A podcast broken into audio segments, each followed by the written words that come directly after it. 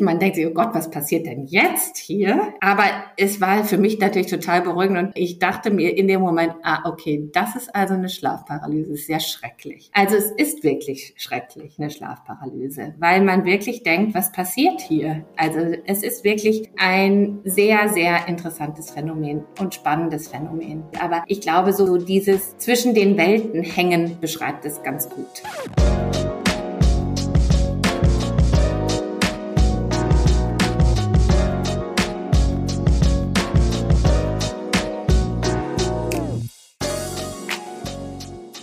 Du wachst auf und fühlst dich wie gelähmt. So beschreiben viele Betroffene das Gefühl während einer Schlafparalyse. Ein Zustand, in dem man irgendwo zwischen Traum und Realität gefangen ist. Der Verstand ist hellwach, doch der Körper schläft noch und lässt sich nicht kontrollieren. Klingt gruselig, oder? Ich bin Katharina und in dieser Episode spreche ich mit der Schlafmedizinerin und Neurologin Anna Heidbreder. Sie arbeitet an der Johannes Kepler Universität Linz in der Universitätsklinik für Neurologie.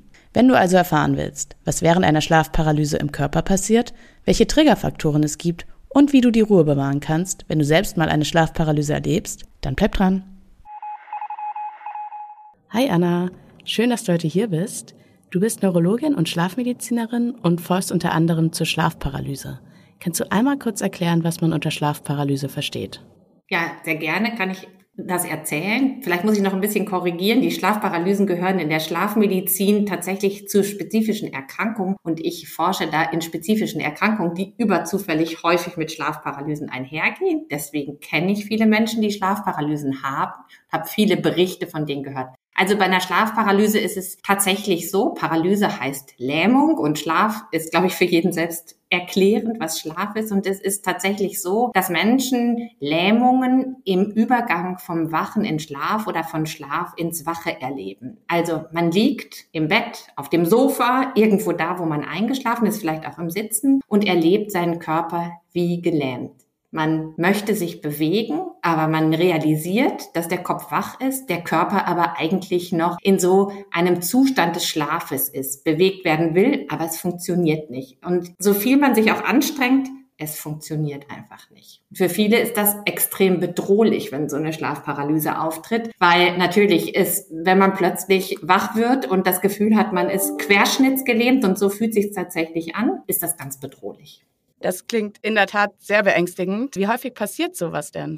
Für das Individuum ist das ganz, ganz unterschiedlich. Also grundsätzlich kann man erstmal sich überlegen, bei wie vielen Menschen passiert das überhaupt grundsätzlich kann jeder Mensch eine Schlafparalyse irgendwann mal erleben in seinem Leben. Und es gibt Schätzungen, die sehr weit auseinander divergieren. Also manche Schätzungen gehen davon aus, dass es ungefähr sieben Prozent der Bevölkerung sind. Aber es gibt auch Schätzungen, die gehen bis zu 40 Prozent der Bevölkerung. Also es gibt auch bestimmte Berufsgruppen, die das überzufällig häufiger haben. Also die, die Schichtdienst tun und die häufig eher einen Schlafmangel erleben könnten haben ein höheres Risiko, sowas zu bekommen, weil Schlafmangel zum Beispiel ein Triggerfaktor sein kann.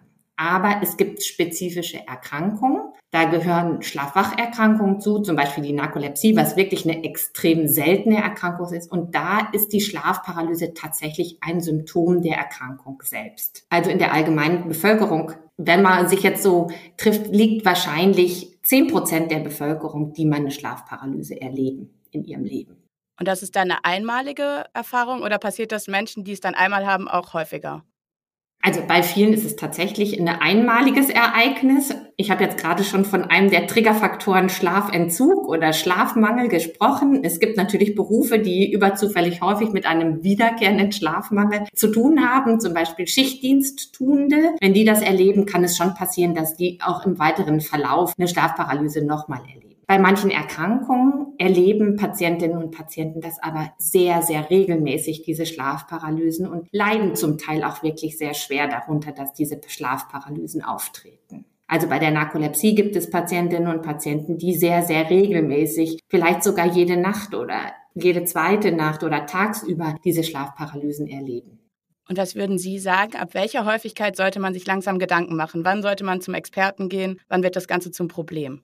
Also ich würde jetzt erstmal nochmal ergänzen zu sagen, eine Schlafparalyse an sich ist ein total gutartiges Ereignis. Es kann einem in der Schlafparalyse nichts passieren. Also grundsätzlich ist das erstmal gutartig eine Schlafparalyse. Die limitiert sich von selbst, also die hört selbst auf, weil der gesamte Körper irgendwann komplett wach ist und man sich wieder bewegen kann. So bedrohlich das wirkt, tatsächlich ist es eigentlich eine ganz harmlose Geschichte. Wenn man regelmäßig Schlafparalysen hat, sollte man tatsächlich einen Schlafmediziner, Schlafmedizinerin mal aufsuchen, weil diese Schlafparalyse kann entweder im Zusammenhang einer wirklich selten auftretenden Narkolepsie auftreten, aber es gibt auch andere Schlaferkrankungen, die mit Schlafparalysen assoziiert sein können. Zum Beispiel ein nicht behandeltes Schlafapnoe-Syndrom. Bei diesem tritt auch häufiger mal auf eine Schlafparalyse. Also eine Zahl zu nennen wird jetzt schwer. Wenn ich jetzt sagen würde, nach fünf sollten Sie sich vorstellen lassen, wenn Sie fünf im Laufe Ihres Lebens haben,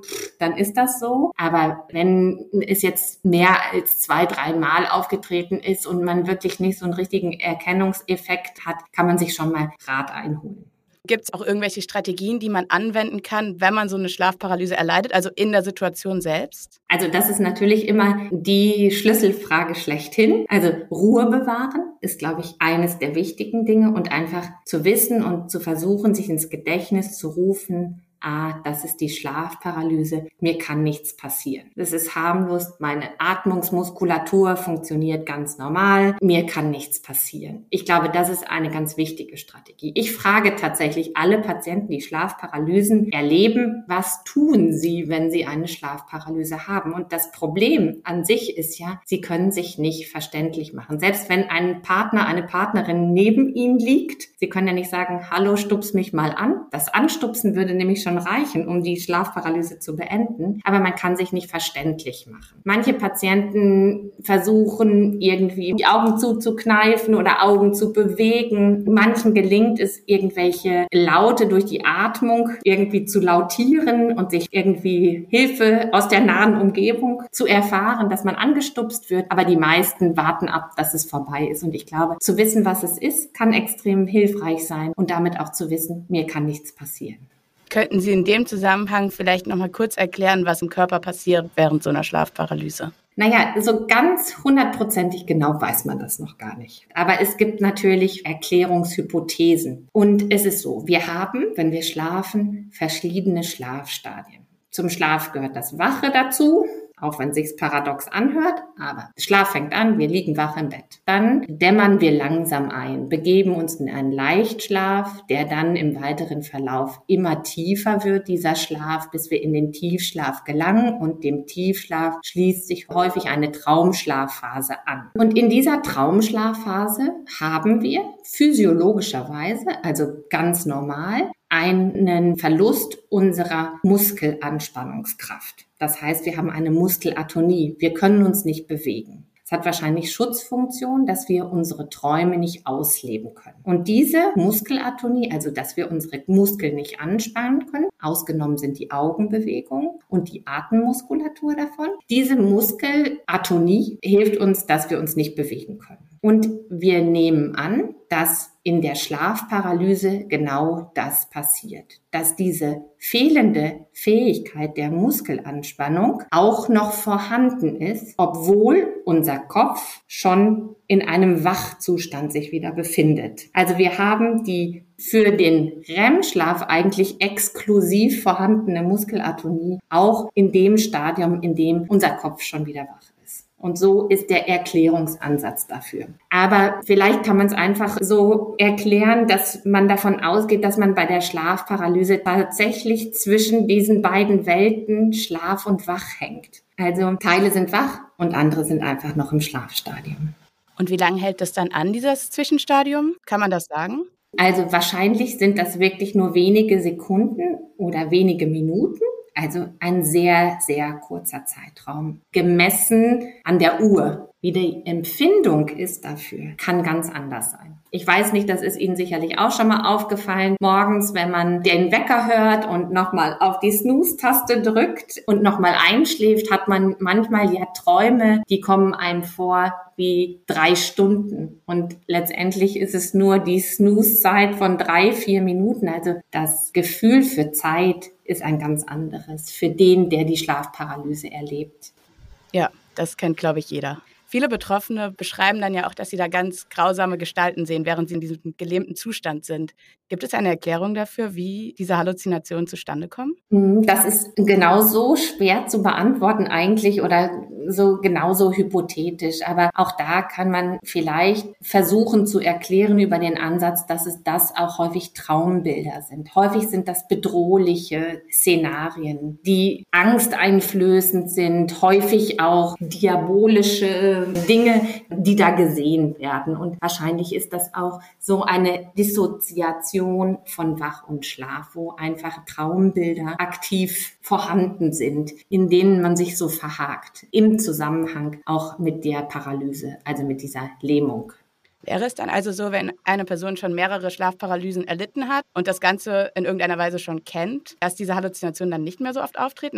Also ehrlicherweise ist für ganz, ganz viele Menschen die Schlafparalyse an sich erstmal extrem angsteinflößend, weil es passiert was mit dem Körper, was man sich einfach nicht erklären kann. Und dann treten zusätzlich noch Trugwahrnehmungen auf und Halluzination. Also ich glaube, die Sorge, dass man verrückt wird oder irgendwie was mit einem passiert, was man nicht kontrollieren kann, ist extrem groß. Und deswegen ist, glaube ich, die Schwelle, das auch jemandem zu erzählen, extrem groß groß, obwohl es eigentlich eine ganz harmlose Sache ist. Und aus meiner Erfahrung ist es schon so, dass Patientinnen und Patienten, die jemanden haben, die erkennen können, dass es sich um eine Schlafparalyse handelt und das auch erklären können, häufig wesentlich gelassener damit umgehen können und dadurch die Schlafparalysen auch als nicht mehr so belastend erleben. Das heißt, mein Verstand ist während einer Schlafparalyse klar genug, um zu erkennen, dass ich gerade eine Schlafparalyse habe. Nicht immer, manche ja, manche Patientinnen und Patienten berichten das, manche können das überhaupt nicht kontrollieren. Und diejenigen, die es kontrollieren können, können dann reflektieren oder versuchen, äh, das zu steuern und sich runter zu regulieren und äh, zur Ruhe zu kommen. Ob man das wirklich gut üben kann, ist eine sehr gute Frage. Die werde ich mir merken und der Sache weiter auf den Grund gehen. Genau, weil meine nächste Frage wäre jetzt, ob man das dann auch positiv für sich nutzen kann, wenn man in dieser Zwischenwelt ist. Das ist eine wirklich ganz interessante Geschichte, weil wir behandeln ja auch Patienten mit der Narkolepsie und die haben ja, wie ich gerade schon gesagt habe, ganz häufig Schlafparalysen. Und ich habe tatsächlich Patienten, die sagen, nehmen Sie mir nicht die Schlafparalysen. Und diese Momente dieser Halluzinationen, die ich habe oder dieser Trugwahrnehmung, die ich da habe, ich weiß, dass ich mich zwischen den Welten befinde. Ich weiß, dass das halt nicht Realität ist, aber das sind Momente, die für mich ganz besonders sind. Also es gibt Patienten, die das nicht abgeben wollen, weil sie das sehr schätzen, diese Momente auch für sich selber. Also es ist nicht so, dass für alle tatsächlich ein Problem darstellt. Von welchen Erfahrungen berichten dann diese Patienten? Also wenn sie sich das nicht nehmen lassen wollen, dann scheint es ja gar nicht so negativ zu sein. Naja, ich meine, das ist immer die Frage. Manche mögen ja auch Krimis und Horror und weiß der Kuckuck. Also vielleicht auch der Thrill, den man hat in dem Moment. Das ist tatsächlich schwer zu sagen. Und das ist ja individuell extrem unterschiedlich. Aber ich glaube, diese maximale emotionale Herausforderung in dem Moment kann natürlich auch retrospektiv als angenehm empfunden werden, möglicherweise möglicherweise. Und wie ist es mit den Leuten, die es nicht angenehm finden und die gerne etwas dagegen tun wollen? Welche Therapiemöglichkeiten? Sie sagten ja schon, das ist dann ja meistens ein Symptom eines größeren Krankheitsbildes. Aber wie geht man denn dann vor? Ist das eine Psychotherapie? Werden da Medikamente verschrieben? Was macht man denn da? Ja, also, wie Sie schon richtig gesagt haben, wir müssen da unterscheiden zwischen den Patientinnen und Patienten, die das im Rahmen einer anderen Erkrankung haben. Und da ist natürlich die Behandlung der Grunderkrankung das, was im Vordergrund stehen sollte. Das ist die Narkolepsie, das sind Schlafatmungsstörungen und so weiter. Und die sollte man behandeln. Das erste Gebot für diejenigen, die das einfach mal so haben oder isoliert haben als Schlafparalyse, zählen erstmal verhaltensmodifizierende Maßnahmen. Also alles, was Triggerfaktor ist, sollte man vermeiden. Und ich meine, es gehört zum Standard, dass man sportlich sich betätigt, dass man sich ausgewogen und gesund ernährt und so weiter, genug Achtsamkeitsübungen macht. Aber auf den Schlaf achten immer mehr Leute, aber immer noch nicht alle. Und wir brauchen einfach ein Maß an Schlaf, um gesund zu bleiben. Und das sind im Durchschnitt sieben bis acht Stunden pro Nacht. Und ich glaube, das ist der erste Ansatz, den man wählen sollte, dass man regelmäßig und ausreichend versucht zu schlafen. Die Leute, die im Schichtdienst sind, sollten ganz besonders aufpassen, dass sie versuchen, wirklich ausreichend zu schlafen und insbesondere dann auch in Zeiten, wo sie nicht in der Nacht arbeiten müssen und sich auch dann versuchen, entweder in einen Rhythmus zu bringen und regelmäßig und ausreichend zu schlafen. Wenn Schlafparalysen wirklich extrem belastend sind, kann man auch medikamentös behandeln, aber das ist immer erst Mittel der zweiten Wahl. Die verhaltensmodifizierenden Maßnahmen sind immer Mittel der ersten Wahl. Und für viele ist es tatsächlich schon Entlastung genug zu wissen, es ist was ganz harmloses, mir kann in diesem Moment nicht passieren. Tatsächlich ist das das, was den meisten am allerbesten hilft.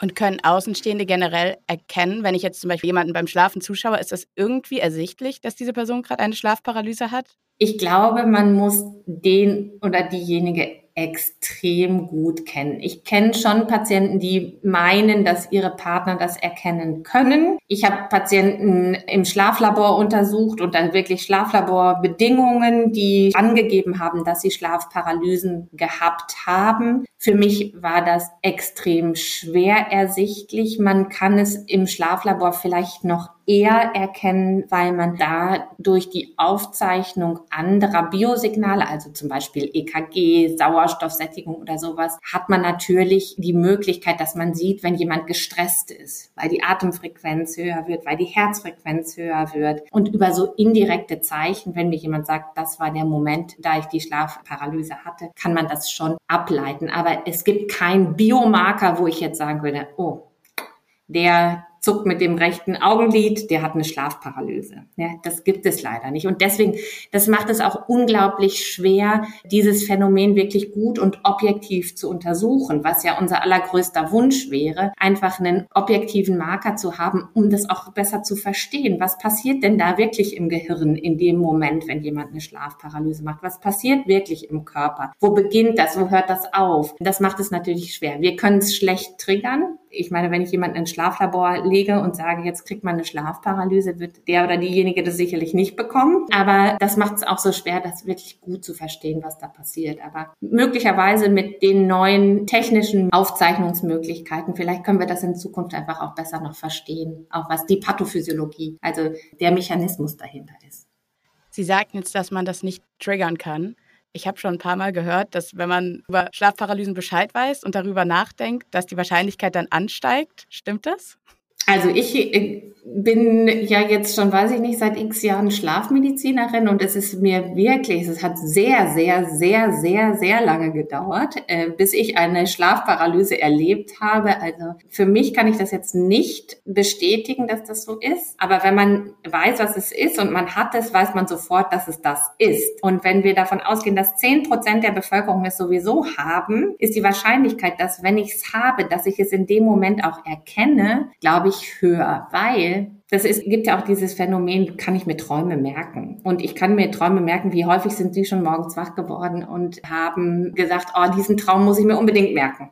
Unbedingt. Der war so toll, dieser Traum. Den muss ich mir merken. Dann gehen Sie ins Bad und indem Sie ins Bad gehen, ist der Traum vergessen. Sie haben eine ganz kurze Spanne nur, um diesen Traum zu behalten. So toll der war und so doll Sie sich in dem Moment des Aufwachens gedacht haben, den merke ich mich jetzt. Und vielleicht erleben viel mehr Leute Schlafparalysen, erkennen das aber in dem Moment nicht und vergessen es sofort. Befassen Sie sich mit dem Phänomen und erleben Sie es. Vielleicht erinnern Sie es dann eher. Vielleicht ist das eine Möglichkeit. Ich weiß es aber nicht. Ist total hypothetisch. Klingt aber jetzt erstmal logisch. Mhm, ja, aber es ist sehr unwissenschaftlich. Vielleicht ist es ein Ansatz, das mal zu untersuchen. Wenn ich Sie fragen darf, wie war das dann für Sie, das selbst zu erleben, wenn Sie da so viel drüber wissen, aus einer wissenschaftlichen Sicht, aus einer medizinischen Sicht, das dann selbst zu haben? Also war das trotzdem beängstigend oder konnten Sie dann direkt sagen, ah, weiß ich ganz genau, was das ist? Ja, also es ist tatsächlich, man denkt sich, oh Gott, was passiert denn jetzt hier? Aber es war für mich natürlich total beruhigend und ich dachte mir in dem Moment, ah, okay, das ist also eine Schlafparalyse, sehr schrecklich. Also es ist wirklich schrecklich, eine Schlafparalyse, weil man wirklich denkt, was passiert hier? Also es ist wirklich ein sehr, sehr interessantes Phänomen und spannendes Phänomen, was da mit einem passiert. Aber ich glaube, so wie ich es vorhin gesagt habe, so dieses zwischen den Welten hängen beschreibt es ganz gut. Und Schlaf ist ja irgendwas ganz Besonderes. Das klingt wirklich gar nicht schön. Vielleicht könnten Sie noch einmal kurz abschließend zusammenfassen, wie man einer Schlafparalyse vorbeugen kann, in dem Maße, in dem man das überhaupt kann und was man in dem Moment tun könnte, wenn man jetzt super beängstigt im Bett liegt, um sich da irgendwie wieder ein bisschen runterzuholen und das einfach ausharren zu können. Also grundsätzlich ist eine Schlafparalyse was extrem Gutartiges. Man kann versuchen, durch regelmäßiges und ausreichendes Schlafen der Schlafparalyse vorzubeugen. Wenn man eine Schlafparalyse hat, sollte man wirklich gelassen bleiben, weil die hält wirklich, auch wenn es einem anders vorkommt, wirklich nur für einen kurzen Moment an und es kann einem in dem Moment tatsächlich nichts passieren. Wenn man sehr, sehr häufig Schlafparalysen erlebt, sollte man sich tatsächlich ärztlichen Rat einholen, weil diese Schlafparalysen auch manchmal hinweisend sein können auf andere Erkrankungen des Schlafes. Super, vielen Dank. Dann Gerne. danke ich dir für das super interessante Gespräch. Ja, und äh, vielen Dank für das Interesse. Und ich freue mich, dass so viel Interesse für den Schlaf und die Schlafforschung besteht. Anna schätzt, dass in etwa 10 Prozent aller Menschen mindestens einmal in ihrem Leben eine Schlafparalyse erleiden. Grundsätzlich kann es jede oder jeden treffen. Besonders gefährdet sind jedoch Menschen, die sehr wenig und unregelmäßig schlafen. Zur Vorsorge empfiehlt die Schlafmedizinerin daher eine gute Schlafhygiene und Maßnahmen, die die mentale und physische Gesundheit fördern, also Sport, gesunde Ernährung und generell einen achtsamen Lebensstil. Solltest du einmal eine Schlafparalyse haben, rät Anna folgendes. Versuche dich daran zu erinnern, dass der Zustand ungefährlich ist und schnell wieder vorbeigeht. Das kann dir dabei helfen, die Ruhe zu bewahren. Laut Expertin solltest du erst zum Arzt oder zur Ärztin gehen, wenn du regelmäßig Schlafparalysen hast. Wenn es dir nur einmal passiert, kann das zwar super unangenehm sein, du musst dir aber weiter keine Sorgen machen. Das war's auch schon für diese Folge. Danke fürs Zuhören und bis zum nächsten Mal.